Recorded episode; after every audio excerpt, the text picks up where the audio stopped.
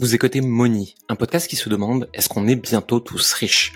Je m'appelle Jérémy Coleman et avec plus de 15 ans dans le marketing, je m'interroge chaque jour sur des sujets comme l'argent, la vente, le marketing et l'alignement des entrepreneurs. Seul ou avec des invités, je vous partage des conseils et réflexions qui peuvent vous aider à avancer dans votre propre chemin avec l'argent. Le reste du temps, je suis le fondateur de Coleman Publishing, une entreprise d'accompagnement qui aide les indépendants à développer une activité alignée et devenir plus libre et heureux.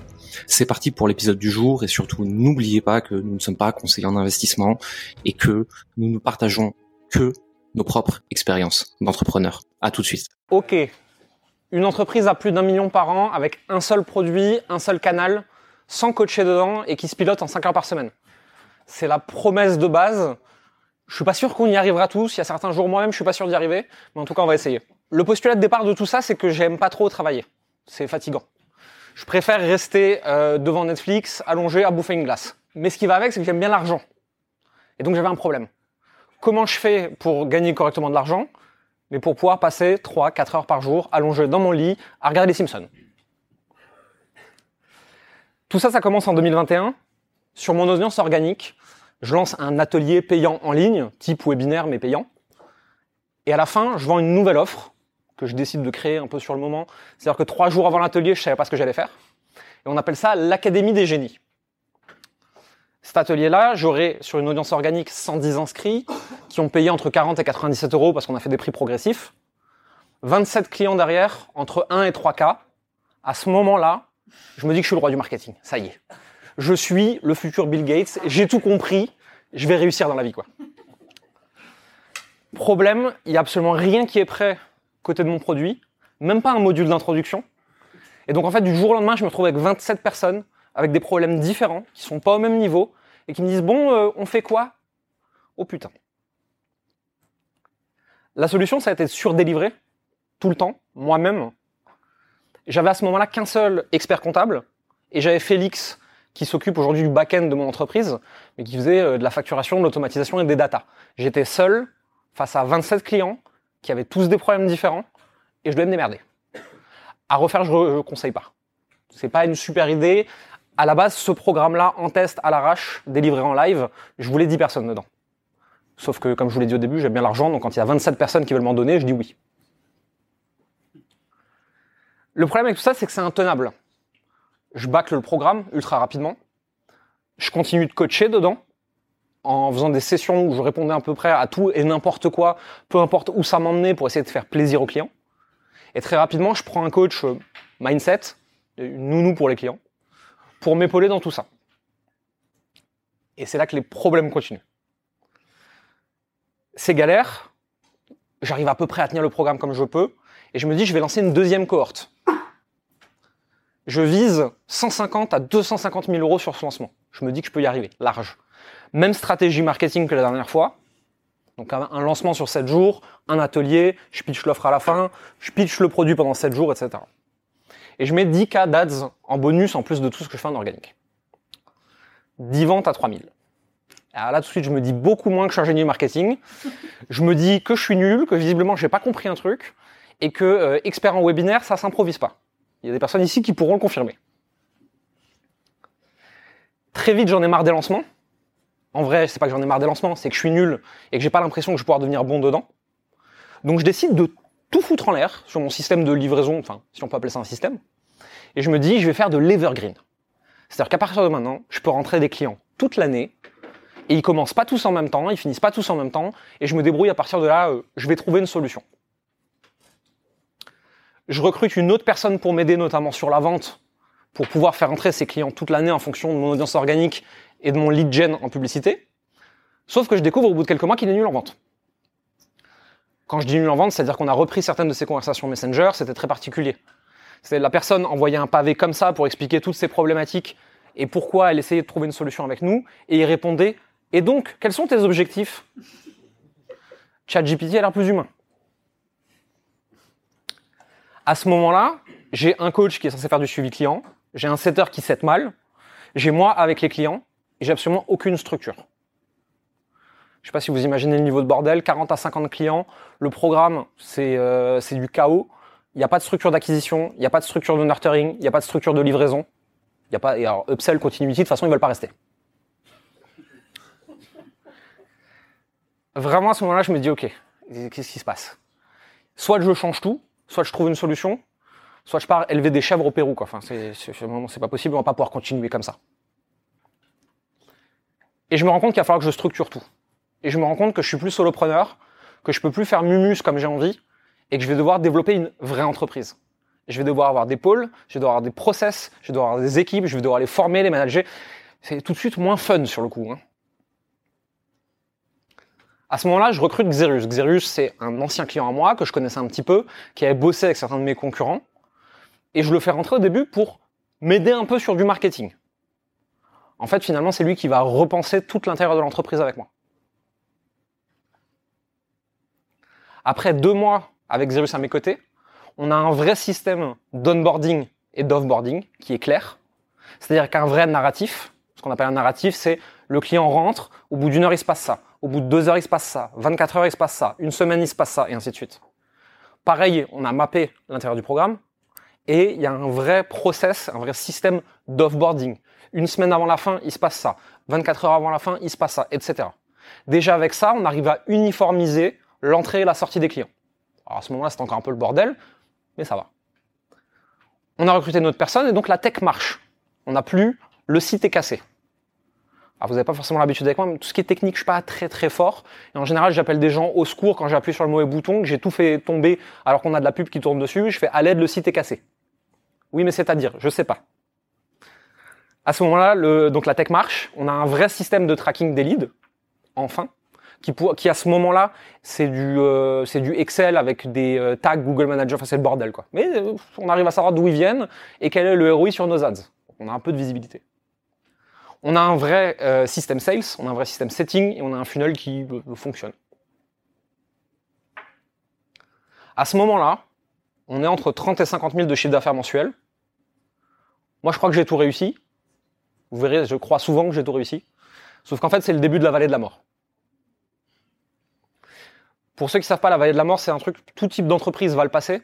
C'est-à-dire qu'on est trop gros pour euh, là où on en est, mais pas assez gros pour là où on veut aller. Donc les problèmes qui viennent avec cette vallée de la mort, c'est qu'on est surstaffé. On est staffé pour faire 100K, on en fait 40-50. Les leads convertissent peu et pas assez vite, et on ne sait pas pourquoi à ce moment-là. On n'arrive pas à trouver de bons sales. Il faut que j'encadre les coachs. Il faut que je coach les clients. Je suis absolument partout, et c'est l'enfer. Vous pouvez demander à Marie dans quel état j'étais à cette époque-là. C'était pas fun. Donc je décide de nouveau tout changer. Je vire un tiers de l'équipe change radicalement les process de recrutement sales, la façon dont on les onboard. On finit par en trouver deux bons. Et on fait un gros lancement de tout ça. 100K en un mois, youhou, futur millionnaire. non, jamais. Toute mon aventure entrepreneuriale est ponctuée de grosses claques d'ego dans la gueule, à savoir de j'ai tout réussi, je suis le meilleur, ah non. J'ai tout réussi, je suis le meilleur, ah non. Et vous verrez que vous avez sûrement vu la même chose. Il y a un framework qui est très important dans la croissance d'une entreprise, vous le connaissez peut-être, c'est Scale, Mess, Depth. Scale, croissance, Mess qui crée du bordel, Depth, tant que vous n'avez pas payé votre dette en restructurant l'entreprise, en mettant en place des process, en regardant où ça pète et en réglant le problème, vous ne pourrez pas repartir en croissance.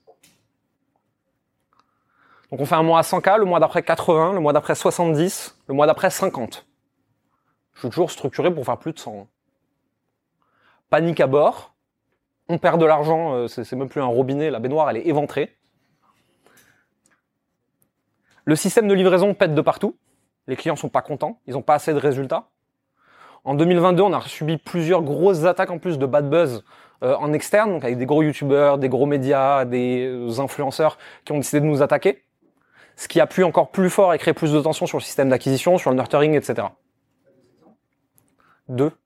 Des attaques euh, on a eu Milgram, qui est un youtubeur euh, zététicien, qui a fait une vidéo où il dégomme les coachs de coach de coach, et on est dans le, dans le panel. Ça a été repris par euh, Monsieur Mondialisation dans un article, qui lui me cite un peu plus précisément en forçant un peu. Et ensuite, on a les mecs de Nordpress, qui à la base est un média satirique, mais aujourd'hui c'est juste des emmerdeurs, qui ont décidé d'envoyer leurs 10 000 bonhommes pourrir nos publicités et nos funnels.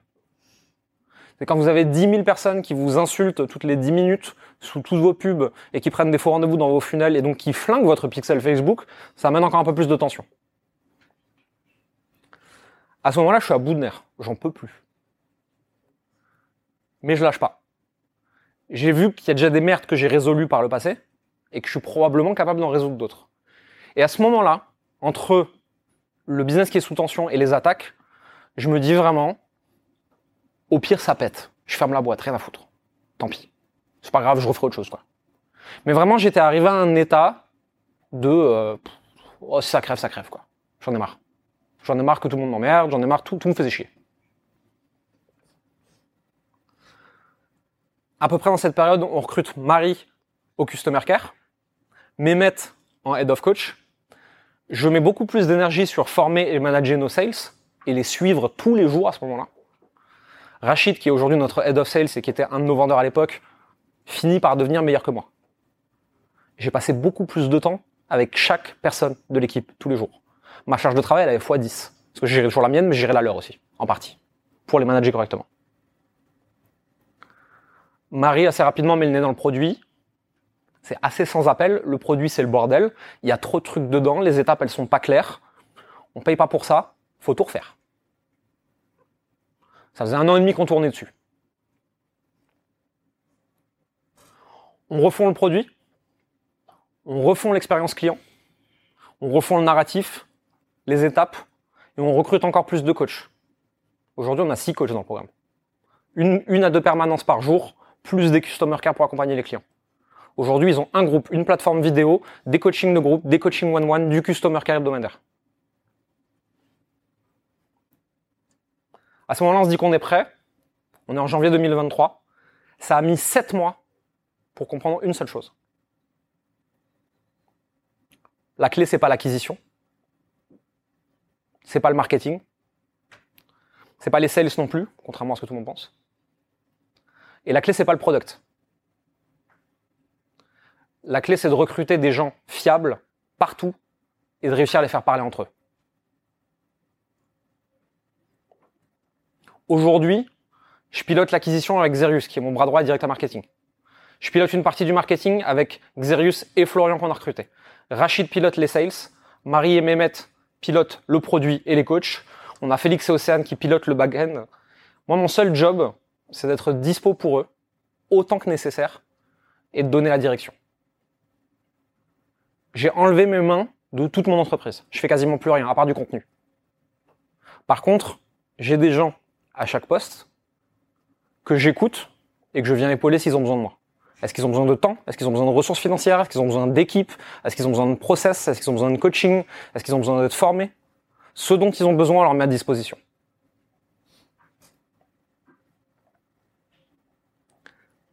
La clé finalement, c'est les humains que vous avez dans votre entreprise et les process. On en parlait hier soir euh, en buvant un verre. Il y a trois types de personnes dans votre entreprise. Il y a les T3, T2, T1. T3 opérationnel. On va être vulgaire, presse-bouton. T2 manager. Encadrer les presse-boutons. T1 qui prennent des décisions à votre place. Si vous faites moins de 3 millions par an, de toute façon, vous n'avez pas de T1. Et si vous croyez que vous en avez, vous avez un problème. Parce qu'en fait, les vrais T1, vous pouvez pas les payer. Pas encore. Une fois que tout ça c'est en place, les prochains chantiers, c'est la rétention client, pour justement dérisquer un peu son business, et le média. Parce qu'une fois que vous avez un business qui est structuré et qui est en capacité de tourner sans vous, il va falloir diminuer le risque, diminuer les zones de tension qu'il y a aux différents endroits de votre entreprise. Dans l'accompagnement, la vraie zone de tension, c'est souvent l'acquisition. Avec du média, on diminue les dangers à venir pour l'avenir du paid. Les algorithmes changent, les réglementations RGPD c'est l'enfer, il y a de plus en plus de concurrence, l'acquisition est de plus en plus chère, les temps de conversion de plus en plus longs, c'est de plus en plus difficile d'acquérir un client avec de la publicité. Vous pouvez vous faire ban votre compte, vous pouvez ne plus avoir le droit de dire euh, des choses que vous dites actuellement et qui sont vos arguments marketing principaux. La publicité, c'est un des trucs les plus puissants qui existent pour acquérir des clients, mais c'est aussi le plus risqué. Parce que tout peut péter à tout moment pour un truc que vous ne maîtrisez absolument pas. Normalement, un business stable et solide, il n'a pas plus de 50% de son chiffre d'affaires qui vient de la publicité. J'y suis pas encore. hein. On est en train d'y travailler. Aujourd'hui, on a 25% qui vient de l'organique. L'année dernière, on avait 100% qui venait de la pub. Du média, ça peut être YouTube, podcast, Instagram, blog, newsletter, partenariat avec des newsletters, ça peut être plein de choses. Du sponsoring, ce que vous voulez. Mais on va aussi dérisquer avec les bonnes personnes, à cause du prix d'un mauvais recrutement. Est-ce que vous avez déjà calculé le coût, à peu près, d'une mauvaise personne à un poste clé de l'entreprise? Coût en termes de ce que vous la payez, coût en termes du temps que vous allez y passer, coût de licenciement, coût de re-recrutement, manque à gagner en termes de croissance, risque prud'homme? Moi, je salarie personne, comme ça c'est réglé. À part Marie, mais c'est peut-être dangereux. Impact sur les autres salariés. Si vous avez un B-player au milieu de A-player, c'est très compliqué. Parce que les A-players, ils vont venir vous casser les couilles tous, toute la journée, en disant l'autre, il fout rien. Mais de même, si vous demandez de prendre des décisions à un B-player, ça marche pas. Si vous demandez euh, de faire du presse-bouton à un A-player, en général, c'est pas terrible, etc. Vous avez besoin de tout type de personnes dans votre équipe. Les meilleurs, les moins bons, ceux qui suivent des process, ceux qui ont des idées, des créatifs, des bordéliques, des. La question, c'est à quel poste vous les mettez? Est-ce que vous les mettez au bon endroit par rapport à la tâche? Est-ce que vous allez mettre un introverti, timide, maladif, empathique en vente au téléphone? Peut-être pas.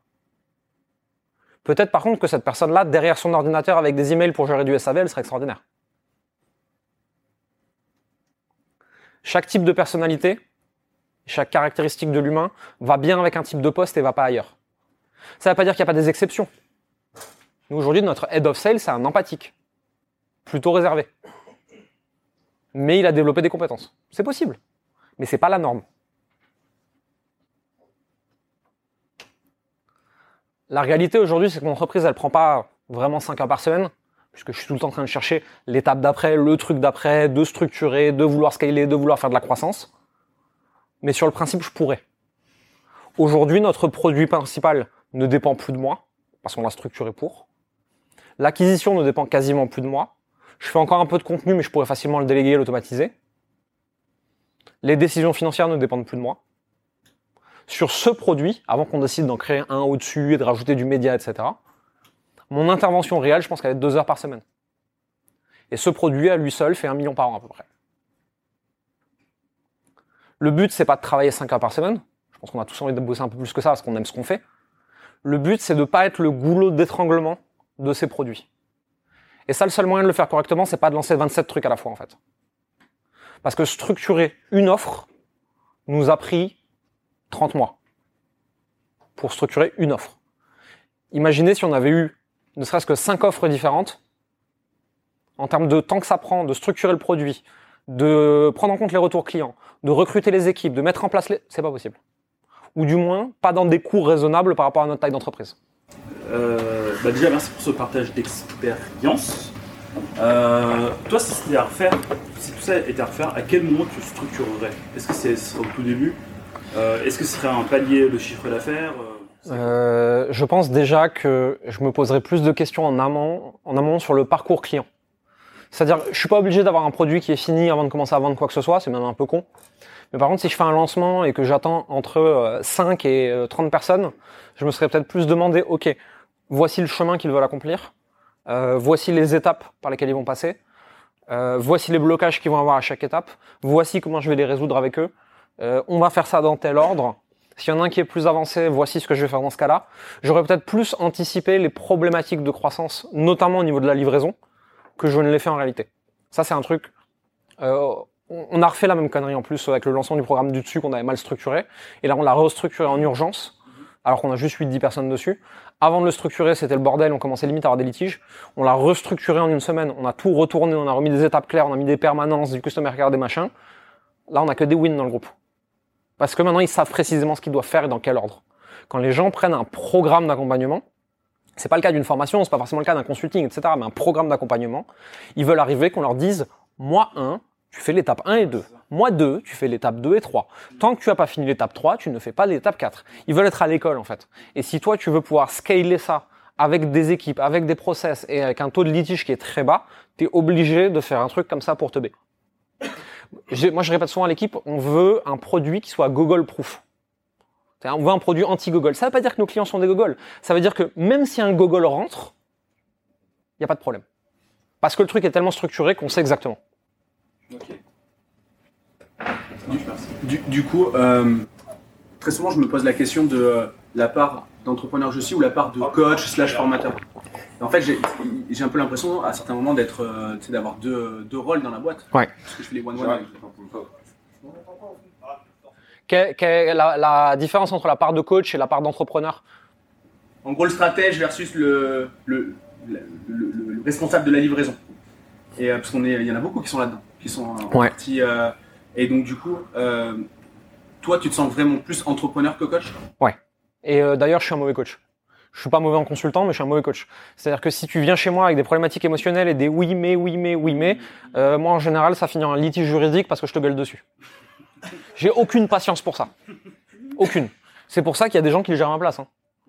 Et euh, moi, ce que j'explique à mes clients, c'est si vous voulez apprendre à conduire, est-ce que vous préférez monter sur un circuit avec un pilote de F1 ou est-ce que vous préférez le meilleur moniteur d'auto-école de France? Alors déjà, en général, les trois dans la salle qui répondent toujours « Moi, je préfère le mec de F1 ». Alors ceux-là, c'est à la porte, direct, dégage. Hein, tu veux faire chier, c'est bon, on a compris, t'étais intéressant. Et tous les autres, en fait, ils vont comprendre que euh, le meilleur dans une thématique n'est pas forcément le meilleur pour l'enseigner. Je disais sur LinkedIn il y a pas longtemps, je peux citer deux têtes, 20 mecs présents sur LinkedIn qui sont des meilleurs marketeurs que moi. Maintenant, j'ai créé un programme qui est capable d'accompagner des gens à comprendre le marketing, même s'ils n'ont pas cette sensibilité, et eux sont pas capables de le faire. Euh, et juste savoir où est ta place. Et moi, souvent, c'est, je prends les premiers clients, je délivre, je structure avec l'aide de mon équipe, je sors. Parce qu'une fois que j'ai répété le truc 30 fois, euh, déjà j'en ai marre de le répéter, mais en plus de ça, plus on va croître un produit, plus il y aura du tout venant qui te connaît moins bien dedans, plus ils auront de problématiques émotionnelles, plus ils auront besoin de structure, de cadre et d'une vraie relation de coaching, et moins je suis la bonne personne pour le faire. Donc en général, vraiment, je viens en explorateur, je fais, je fais toutes les conneries possibles, je prends du recul, je regarde comment les structurer avec l'aide de la team, et ensuite derrière, moi, je m'extirpe au fur et à mesure de, des trucs que j'ai créés. Et on a eu beaucoup de clients euh, qui nous ont dit en fin de programme, en témoignage, je suis venu dans le programme pour Jérémy, j'ai été déçu de pas vraiment le voir, et après je me suis rendu compte de toute la richesse de l'environnement que vous avez créé, et en fait c'est vachement mieux. Ouais, donc c'est ton sujet. Clémence. Ouais, exactement. Merci pour ton partage. Et à quel moment tu décides de prendre cette vision, d'aller là où tu es aujourd'hui et comment tu gardes le Euh, la décision, c'est de me dire que j'ai pas envie de bosser 18 heures par jour pour tout gérer moi-même. C'est de me dire que pour moi, l'entrepreneuriat, c'est un jeu et que j'ai envie de jouer à chaque fois au niveau d'après. Et donc, quand j'ai fini, entre guillemets, un niveau, euh, très vite, il me saoule. Mais j'ai pas non plus envie de faire ce que font beaucoup, c'est-à-dire que dès qu'un truc me saoule, je casse tout, je fous tout à la poubelle et je passe au truc suivant. Et donc, vraiment, je me suis toujours posé cette question de, OK, là, ce que je suis en train de faire actuellement, j'ai plus envie de le faire. Ça y est, ça m'a saoulé. Ça m'amuse plus comment est-ce que je le structure pour que ce truc continue à vivre si moi je pars jouer à autre chose? Donc c'est toujours cette réflexion-là de dire j'en ai marre de repartir à zéro tous les trois ans, comment est-ce que je structure pour avancer? Et sur le, fait de rester focus là-dessus, euh, quand tu vois le temps que ça te met à disposition, quand tu vois les équipes euh, et comment elles peuvent s'épanouir là-dedans, quand tu vois les clients contents, quand tu vois les nouvelles opportunités que tu as, quand tu vois l'argent que tu as aussi, euh, t'as pas envie d'arrêter en fait.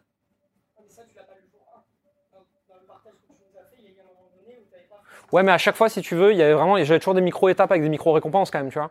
C'est, ah, il y a ce truc trop cool, ah, c'est la merde. Mais ce truc trop cool, je l'ai pas oublié, j'en veux plus. Donc, il y a de je veux faire en sorte qu'il y ait de nouveau plein de trucs cool. Ah, c'est la merde. Et au fur et à mesure, en fait, t'es moins connecté avec ce que tu ressens dans les moments de panique. Ça dépend des trucs, hein. Moi, il y a des trucs que je vis encore actuellement qui sont hyper durs. Mais de plus en plus, tu vois des patterns. Et donc, moi, il y a des fois, par exemple, là, en début d'année, on a fait deux mois à 145, 150 000. On a fini les deux mois. Le mois d'après, je vois qu'on fait 105. Je dis à l'équipe, je fais, faites gaffe. Là, on a cramé le pipe de lead très très chaud. La période était propice, elle va l'être moins.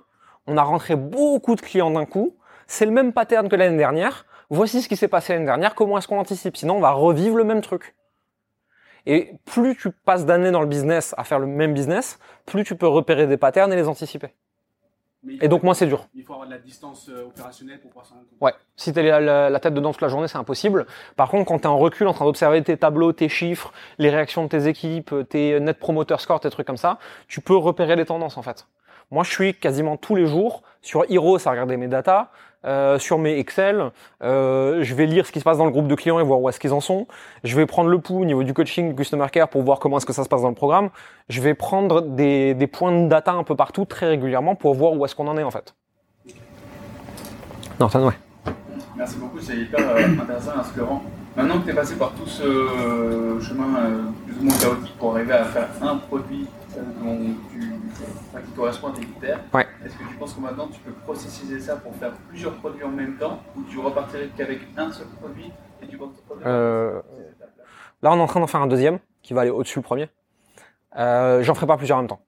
C'est trop galère, ça implique trop de frais, ça demande de- trop de galères de structuration. Même si c'est plus facile qu'avant maintenant qu'on l'a fait une fois et qu'on sait le faire, ça reste toujours pas aussi facile que si on l'avait fait 40 fois, tu vois. Là, on est en train de structurer le deuxième produit. C'est beaucoup moins bordélique que le premier, mais ça reste bordélique. Et ça reste du challenge et du stress et des trucs et tout. Donc, un après l'autre, oui. Et je pense que le premier, on a mis deux ans. Le deuxième, sûrement qu'on va mettre 6-8 mois. Euh, le troisième, peut-être qu'on mettra 3 mois, et ainsi de suite. Et au bout d'un moment, on sera capable de faire ça en 15 jours. Mais on n'en est pas encore là. Et euh, peut-être que si un jour je vais jusqu'à une taille de boîte où on est 80 et on en a notre 30e produit, peut-être que j'essaierai d'en lancer plusieurs en même temps. Mais aujourd'hui, je pense pas que ce soit une bonne stratégie. Merci d'avoir écouté Moni.